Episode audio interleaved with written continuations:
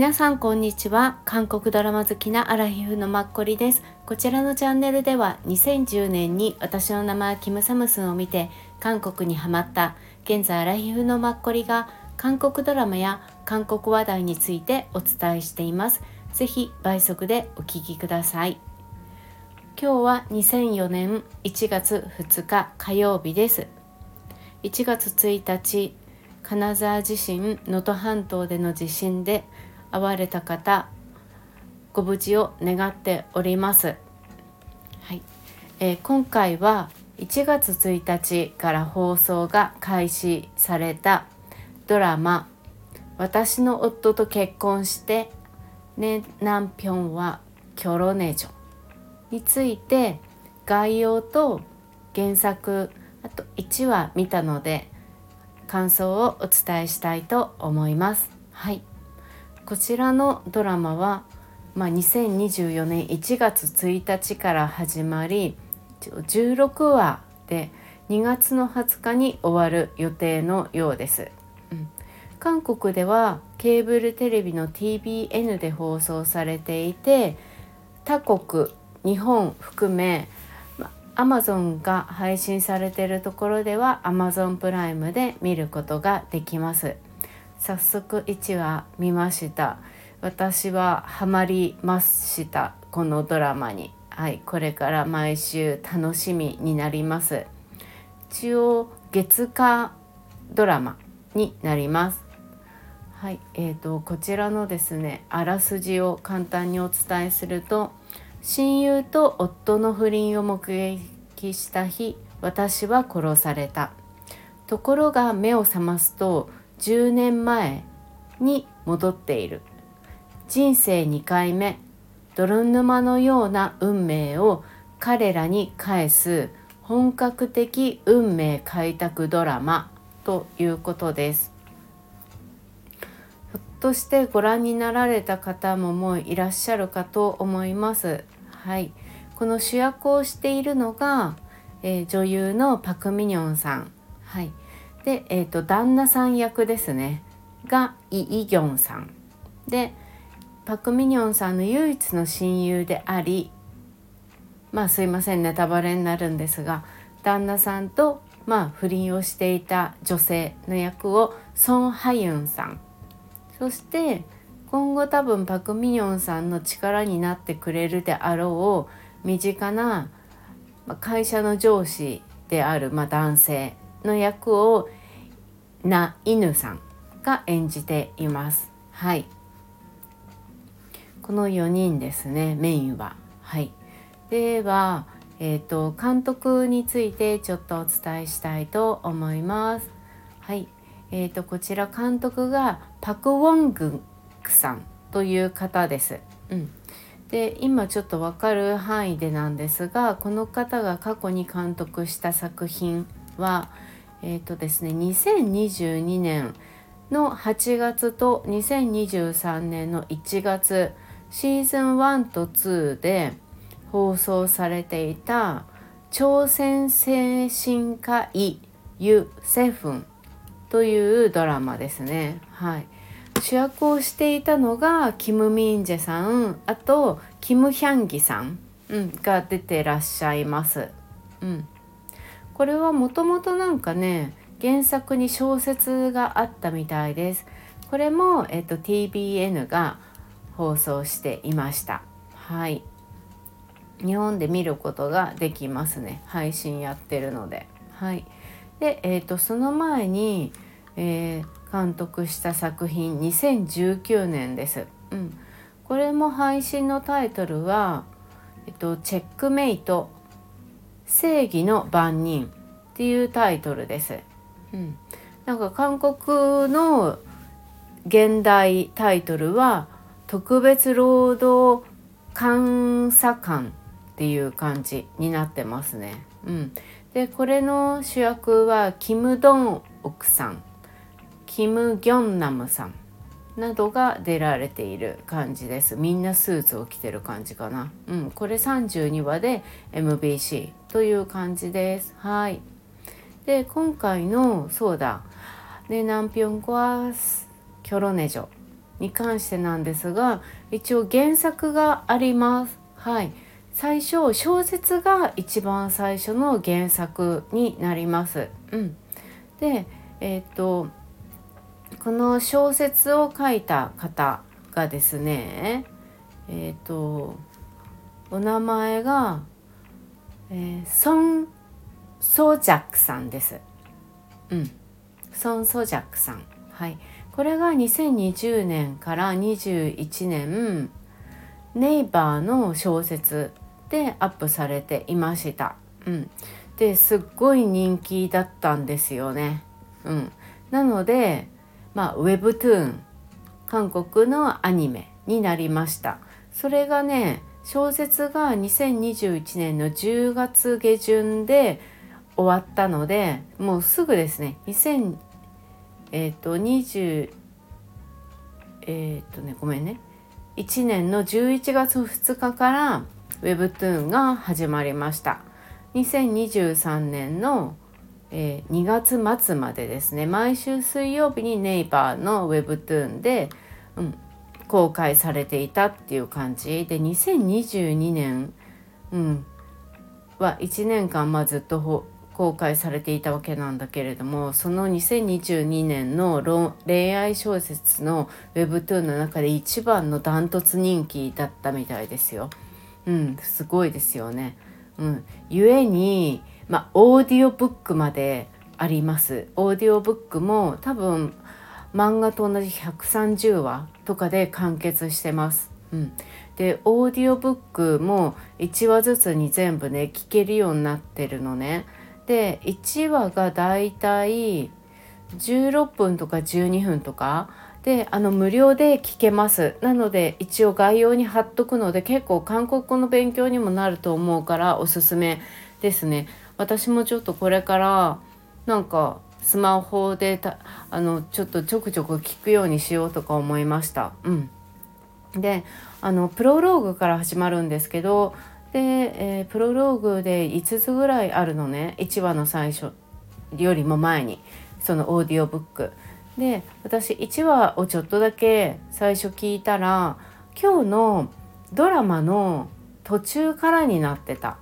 うん、なので最初から多分プロローグとかその1話の前の5つ6つぐらいのオーディオブックもじあの短いんですよ。23分とかなんですよ。多分番宣みたいなものなのかもしれないけど。そう。だから結構オーディオブックとこのドラマはあの多分すごく密接なんだけれどもオーディオブックの方が時間が短いから略されていることも多いと思う。でもオーディオブックだけで全然通じる感じだと思います。うん。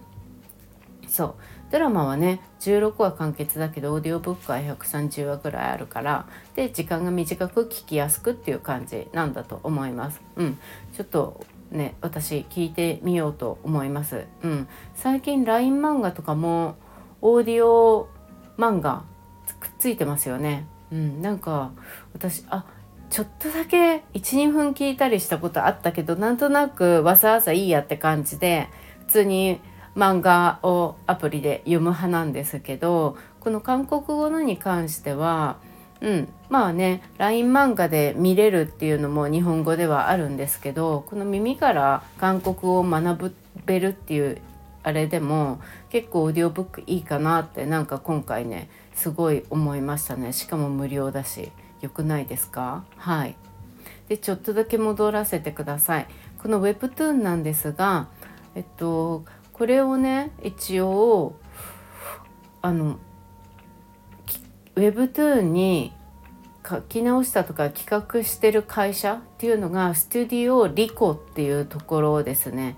うん、Webtoon スタディオって結構多分、大きいのかな？2017年からやってるっていう感じですごくね大きいですね。うんところ。だからリコって名前って もし出てきたらうんあひょあそこだって思っていただいても今後いいのかもしれない。と思ってお伝えしました。はい。すごいですよね。ちょっと私そうだ。プラスですね。日本のえっ、ー、と漫画ではまあ私の夫と結婚してってこれがまあ LINE 漫画にあります。プラスめちゃコミにもあるしコミックシーモアにもあります。すごいよね。まあでもよくあることなのかな。私は LINE 漫画ばっか見ちゃうんですけど。はい。一応それも概要に貼っておきます。はい。あと日本の Amazon プライムのあれも貼っておきますので皆さんよろしければ。はい。ご覧ください。うん。ですいません。ちょっとそれましたね。えっ、ー、と今回その原作の作家さんはいるっていうことなんですよね。うん、なので今回のこの脚本に直された方ですね。がシム・ユダムさんっていうシン・ユダムさんっていう作家さんになります。シン・ユダムさんが書かれた原作、うん、過去のドラマは2020年から21年に放送された TBN ですね。はい。えっ、ー、とナム・グンミンさん主演の「昼と夜」はい書かれてらっしゃいましたその前はですね、えー、2016年ですねはいに書かれていたのが「コ・ホ星が輝く夜に」っていう、はい、ものです。うん、なんかゴッホで多分そういうタイトルがあるのかな絵画のね。うん、で一応これはゴッホ星が輝く夜にっていう多分日本でもね放送されたのか今でも見れるのかみたいな感じです。主演は少女時代のゆりさんでしたね。はい。あとキム・ヨンガンさんとかも出てます。うん。で、えーと、その前にもう一つ書かれてらっしゃって2018年です「上品な片思い」っていうタイトルでまあ、韓国と中国、うん、共同作品っていう感じだったみたいですよ。うん、でこれのねあの主演はチョン・イルさんです。あの男性のね、うん、私チョン・イルさん結構昔好きだったんですけどまあ今でも好きなんですけどあんまり除隊してきてからとか私見てないかな作品なんかすごい懐かしい話するんですけど「シンデレラと3人の騎士」だっけ？うん。あれぐらいまでしか見てない気がするんですよね。それからはなんか刺激に出てる気がするんだよね。うん。ねこれからもチョンイルさん俳優さんとしてはすごいしっかり立ってる方だから活躍してほしいなって思いながらなんとなく私チョンイルさん、まあ、年齢30半ばなのかな？わかんないけど結構さ30代の半ばの俳優さんたち多いじゃないですか。うん、だから結構やっぱりすごい名前残して活躍してくってなかなかに大変ですよね。まあ、そんなの分かってるんだけどね。なんとなく私チョン・イルさんうん多分何て言うのかなかっこいい路線でずっと聞いていたけどかっこいい路線の人ってだんだん増えてもくるし遅咲きの人も結構いるじゃないですか。そういう人たちが同じこうね路線に乗ってくると、うん、なかなか難しいんだろうなって思うところもあったりとかして。でまたチチャンウクさんみたいに前まで甘いマスクでイケメンっていうのがどうしても目立ってた方々が30代になると演技力をどんどんさらに発揮し始めてどんな役でもこなせるようになるみたいになると、うん、ねなかなかやっぱりそういう名前でピンで立ってる人って結構いるからその中でねあの自分の痕跡残していくっていうのもやっぱりねすごいことだよなっていうのはなんか思うので、うん、チョンイルさん頑張ってほしいなってすいません勝手な自分のね、うん、まあ意見なんですけど思ったりします。はい以上です。あとまあえーと、こちらのまあ企画会社はスタディオドラゴンです CJENM、うん、でまあ韓国で放送しているチャンネルは TBN で、まあ、韓国では TBing でも、うん、放送されているという感じです。うん。そんなところですかね。はい。でえっ、ー、と私が1話だけ見た感想です。うん。まあ一番最初のあの 全然ちちょっと皆さんか予想してないこと言うかもしれない。ごまラーメン？私あれほんと大好きでびっくりしたっていうか韓国ドラマであのごまラーメンが出てきてるの初めて見たんですよね。私にとって韓国のインスタントヌードルといえばですね辛ラーメンよりもあのごまラーメンなんです。うん、パク・ミニョンさんが食べてましたよね。あのナイヌさんにがコンビニで買ってきてくれたあの中に多分入ってたんだよね。うん。そうあの黄色いの。いつも私はあのパクミニョンさん大きいカップの方食べてたけど私は普通のカップヌードルサイズのあれをいつも買うんですけどでもドン・キホーテとか行くと新大久保のあの大きいのもあってうん。あのごまラーメンめちゃくちゃおすすめです。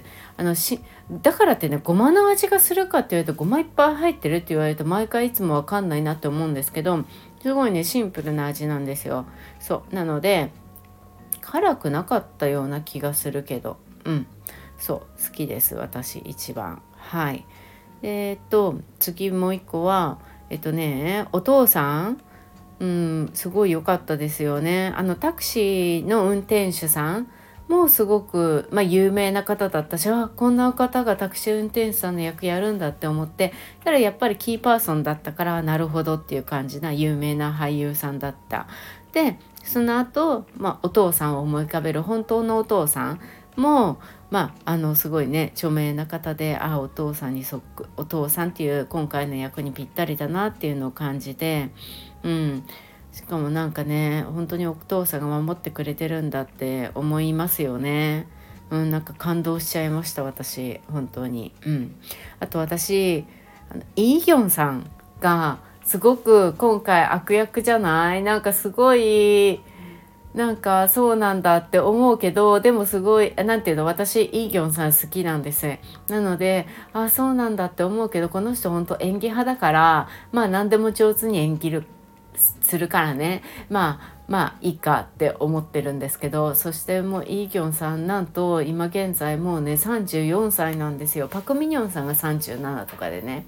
パク・ミニョンさんの親友の女性も、まあ、37歳なんですけどイ・ギョンさんもう34なんだって思って確かに私がイ・ギョンさんを知ったのが2018年ぐらいのプロデュース101シーズン2から11人が選ばれてバナワンっていうグループができてその中のカン・ダニエルっていうのがすごく人気だったんでカン・ダニエルのためにこの TBN とか CJ がいろんなバラエティ番組を作ってその一つに「布団の外は危険だ」っていうタイトルのバラエティがあってそれは引きこもりの子たち男性陣を集めて56人どっかあの韓国のソウルの郊外で1泊2日とか2泊3日させてね。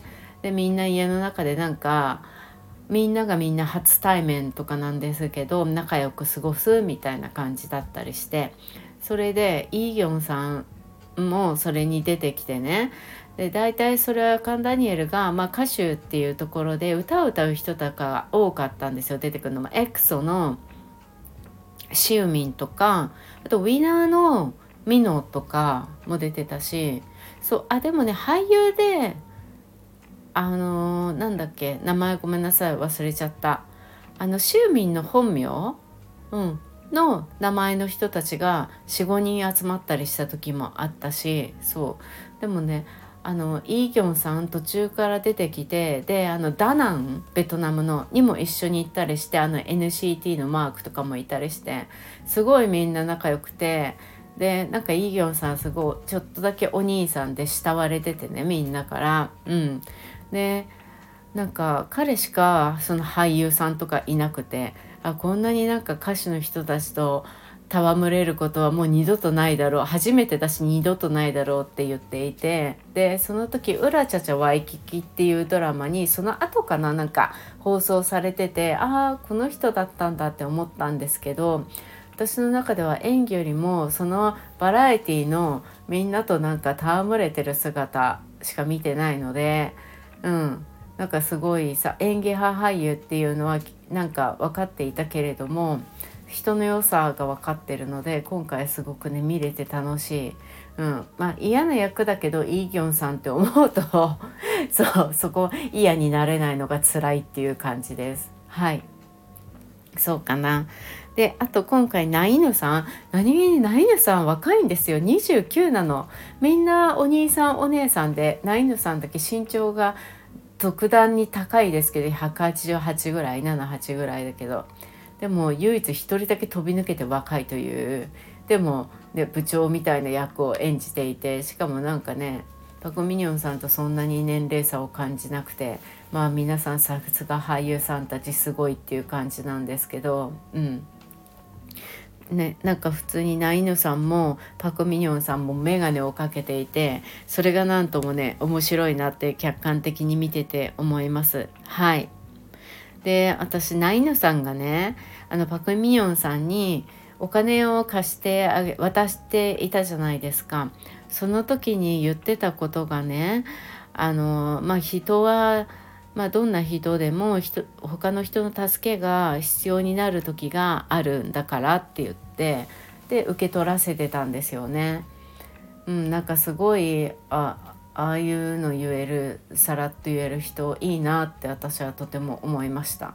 うん、これの韓国語すごいそれ聞いてメモっと得たりとかして 単純韓国語がいいっていうよりもその言葉をさらっと言えるこの役いいなっていうふうにはい私あの一言で惚れましたね。うん、なんか恵まれて育ってそうっていうかねだけれども、うん、でもそういうのがね分かる人ってすごいもちろん役柄なんだけどねいいなって思いました。はい。あとねちょうど日本も今年から NISA が新 NISA になるからそれとともにあのなんか株の投資をやってたでしょ？パク・ミニョンさん「おうおお」とか思ったりとかして。はい。なんかこれから本当に楽しみになります。うん、でもここまでね思いっきり本当にあんなに何旦那っていうかなんであんな男と結婚しちゃったのっていうか、まあ、逃れられなくて彼女は多分自己肯定感が低かったりあれなんだろうけどほんと最悪な旦那ですよねあんな男。しかもあの女の子もさパク・ミニョンさんの大親友、うん、ね結構かわいそうな性格というか、うん。ね、多分本当に傷ついたんでしょうね。子供の頃まあ孤児になっちゃったか何かなのか、うん、だから彼女パク・ミニョンさんをずっと慕っていて逆に自分が面倒を見てあげるぐらいに思ってて彼女のものは自分のものみたいに思って、うん、だから本当にあの男の人を好きなのかどうかっていうのは全然多分本人も分かってないんじゃないかって思ったりして、うん、だからまあ逆に見ればちょっとかわいそうなんだけれども本当最悪ですよね。っていうのをすごい、ね、見ていて思いますよね。まあ、皆さんもそう思われるんじゃないかと思いながら。うんあと明日また1話見るのがすごく楽しみです。私パック・ミニョンさんそんなに好きって思ってるタイプじゃ昔はなかったんですけどでももう10年韓国ドラマ見始めてずっと見てるからでなぜか彼女が出てるものは毎回まあ見ていて恋愛ものさして興味ないんだけど彼女の年齢とともに何て言うのかなその彼女の年齢に合う恋愛ものをやってくれるからなんかずっと見続けられるというか私は彼女よりもすごく年が上だけれども、うん、一緒に年を重ねていけてる感じがしてはい。なのでやっぱ今回彼女のその演技ドラマを見てやっぱ私この人好きなのかもしれないっていうのを感じました。で37キロまで痩せてうん、演技したっていうのがよく今回のこちらのドラマのニュースにすごくなってますけどうんね本当偉いですよね。彼女は本当にさねうん、自分を本当かけてますよね。この女優っていう仕事に対して、うん、すごいなって思います、うん、いろいろ。っていうのでこれからすごく楽しみなドラマです2月末で終わっちゃうでもまた同じような面白いのが出てくるといいなって思ってはい今回もやっぱり小説ウェブトゥーンが原作っていう感じでしたねはいこれからが楽しみです。ぜひ皆さん、うん、見てない方は見てくださるのおすすめです。ハマれると思います。はい。ちょっとだけ雑談。マエストロ新しいは2つ見たんですけどもうあの旦那最悪ですよね。なんかほんとムカつくって思い続けるのとうん。あとやっぱり麻薬って最近韓国ドラマ再び盛り上がってるよなってすごく題材に使いやすいんでしょうね。うん。交通事故と同じぐらい麻薬と、まあ、同居とか。で今度新しく1月下旬だけから始まるチソンのうん、なんか刑事ものなのかなあれあれも一番最初なんか番宣とかだと麻薬犯みたいな感じだったりとかするからあやっぱり使いやすいんだなって思いつつあのマエストラ本当あの旦那ムカつくますよねっていうかまああれは役柄だからねそうだけどあんな人のさなんか本当にショックな生死に関わることであんなに人をなんかなじったり、うん、なんか考えられないですよね。あ自分に何もなくて本当に弱いからそれを自分が分かってるからそうしちゃうんだろうけど本当に最悪もう彼女はそんなやつ相手にしなくていいんだけどでもね自分が選んで昔は良かった旦那さんだったからまさかそんな人を選んじゃったっていう自分に対してもすごいショックもあるだろうしね病も恐ろしいし本当に大変って思ってうんもう応援っていう感じです。うんプラスちょっと話変わるんですけどっていうかちょっと戻るんですけど2023年の自分ながらのベスト10っていうお話を2つ前115話のところでさせていただいたんですがそうここに私あれも入れたかったんですよね最悪の悪、うん、ちちゃん奥さんのあれも本当に良かったんですよね。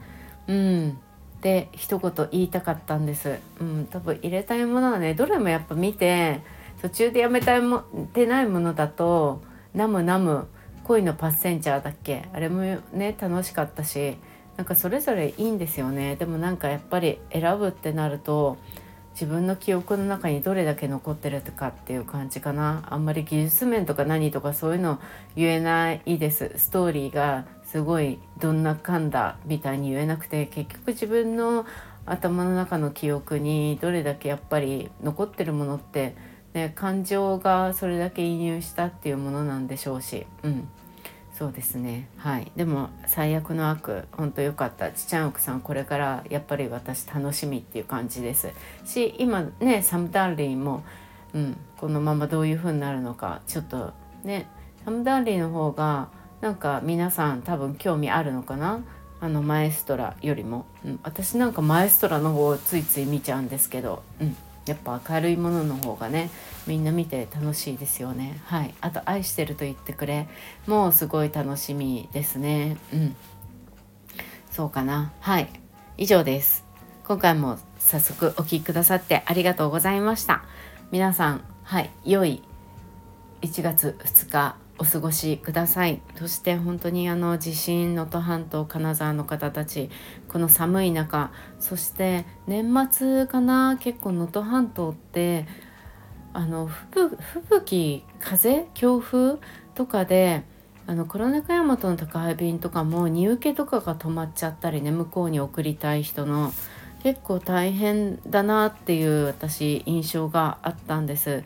なのでその時からねこんな多分今年の年末年始は大変だった、うん、でしょうに。まさかこんな、うん、そして夕方、うん、こんな大きい地震が起こるってあんまり最近私の記憶ではない気がして、うん、本当に早く、うん、もう本当になんかこの寒い間にこういうことがあって、うん、皆さんは、ね、床を取れないのもやっぱ食べ物とかいろんな不安とか何もかもね、どうなっちゃうんだろうってああいう津波とか見たりとか、うん、いろいろ私も静岡県出身なのであと、うん、すごい思うことはあると思うんです。なので何かねあのできることがをしたいなって思います。はい自分の中で。うん。ねうん本当にはい早く皆さんがなんか少しでも安心できる日常に本当に本当にちょっとでも早く、うん、戻られることを本当に心から願っています。うん、多分日本中の人はみんなそう思ってるはずだし、うん、本当に。はい。その分多分この先いいことがあるはず、うん、って信じてます。はい。では皆さんうん、1月2日もはい良い一日をお過ごしください。はい。今後何もこともないことを、はい、願って、はいうん、今回もありがとうございました。また次回もよろしくお願いします。